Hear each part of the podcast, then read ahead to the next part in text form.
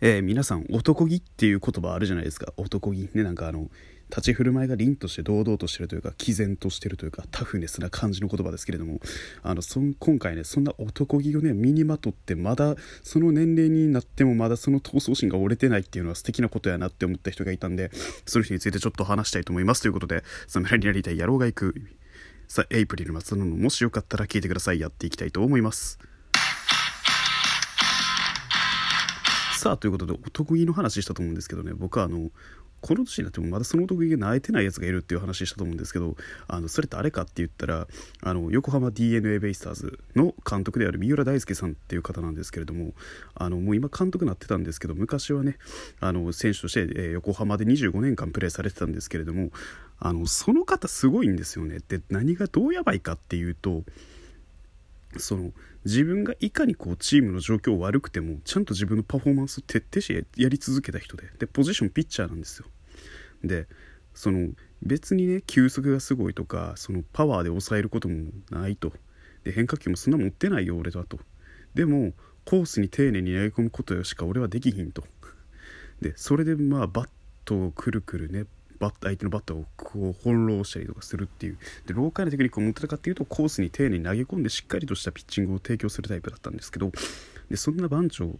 がなんで男気がすごいかっていうとその横浜 d n a ベイスターズになる前の話なんですけれども、まあ、チームがちょっと一時的な暗黒期に陥るというかもう全然勝たれへん。でいくらこうピッチャーが好投しても吐き出すし主力のピッチャーも辞めたりとか出ていったりとかみたいな状態になったりとか主力が抜けたりとかいろいろあったんですよ。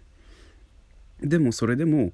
あの俺はチームを抜けないよっていうことで頑張り続けて。で幼い頃から好きだった球団である阪神タイガースにあの移籍できるよって話が上がったんですけどなんとそれを蹴りまして 俺は横浜の三浦大輔っていう言葉を名言をね残して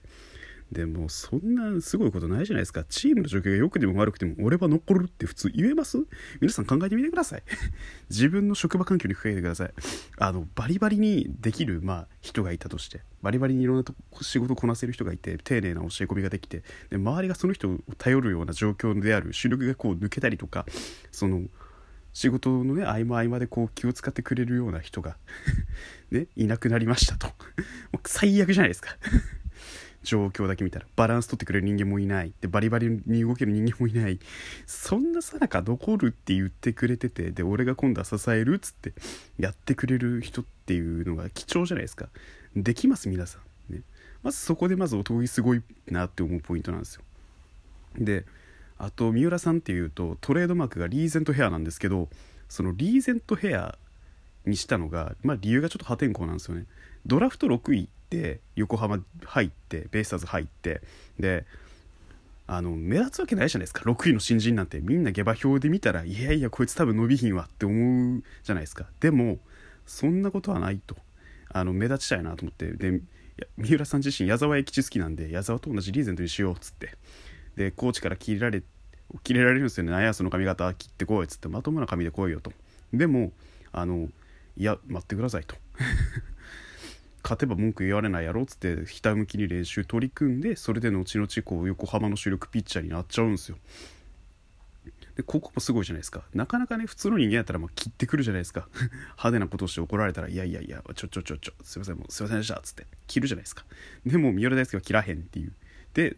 努力で結果を残すっていうこれもなかなかガッツがすごいっていうのもあると思いますしで阪神タイガースに行く話のちょっと続きだったんですけどもその阪神タイガース行く時にファンからファン感謝祭ってイベントやってたんですよ。それと同時に横浜側でね。でそれもファンに方に気持ちを伝えないといけないと。感謝だけは言わせてくれって言って出て。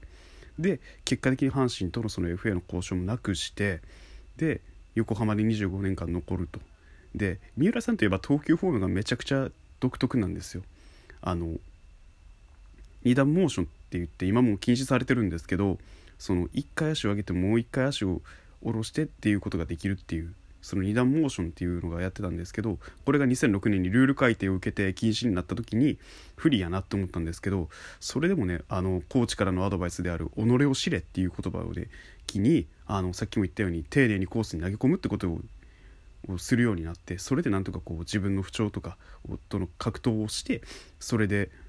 d n a は d n a になる前ですからベイスターズですね。ベイ横浜ベイスターズをなんとか勝たせるっていうピッチャーになりでファンからもねあの浜の番長という親しみを込められたニックネームがついたりとかいろいろある選手だったんですよ。でそんな方がですねあの昨シーズン監督になられて、まあ、昨シーズンの結果はまあちょっと散々ではあったんですけれども今年こそやってくれるだろうっていう気持ちはあります。で僕は別に横浜ファンというわけではないんですけれどもあの横浜って結構エンターテイナーが多い球団なんで多分セ・リーグを今後見ていく際今シーズンセ・リーグ見ていく際に軸になるんじゃないかなっていうちょっとことは言わせておいてほしいですっていう話ですね。であとはそうですねあとはもう横浜 d n a ベイスターズの選手でああり続けた三浦さんの僕はこれ忘れられないエピソードなんですけどあの人気選手になって勝てる選手にピッチャーになりましたから人気選手になるじゃないですかでファンあのキャンプの時だったからサインを求めて列ができちゃうんですよ三浦さんのとこに。で三浦さんがその時に言った言葉が「三浦のサインなんか価値ない」っていうぐらい書いたるって言ってそのもう並んでるファンたちの心をわしづかみにするっていうやばいエピソードを持ってて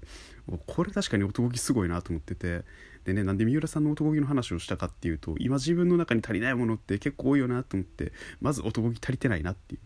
番組名に反してのこの男気の足りなさね。ほんとなんかちょっと今年はちょっとそういうのはいろいろあやかりたいなって思うような年ではありますけれどもね、まあ、ちょっと僕も頑張って男気がねおのずと出るような人間になりたいなと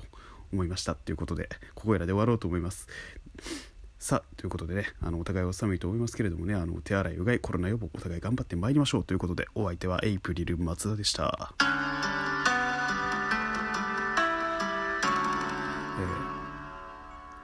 お聞きくださりありがとうございました。以上ここで終わりたいと思います。侍になりたい野郎が行くエイプリル松田のもしよかったら聞いてください。それではバイバイ。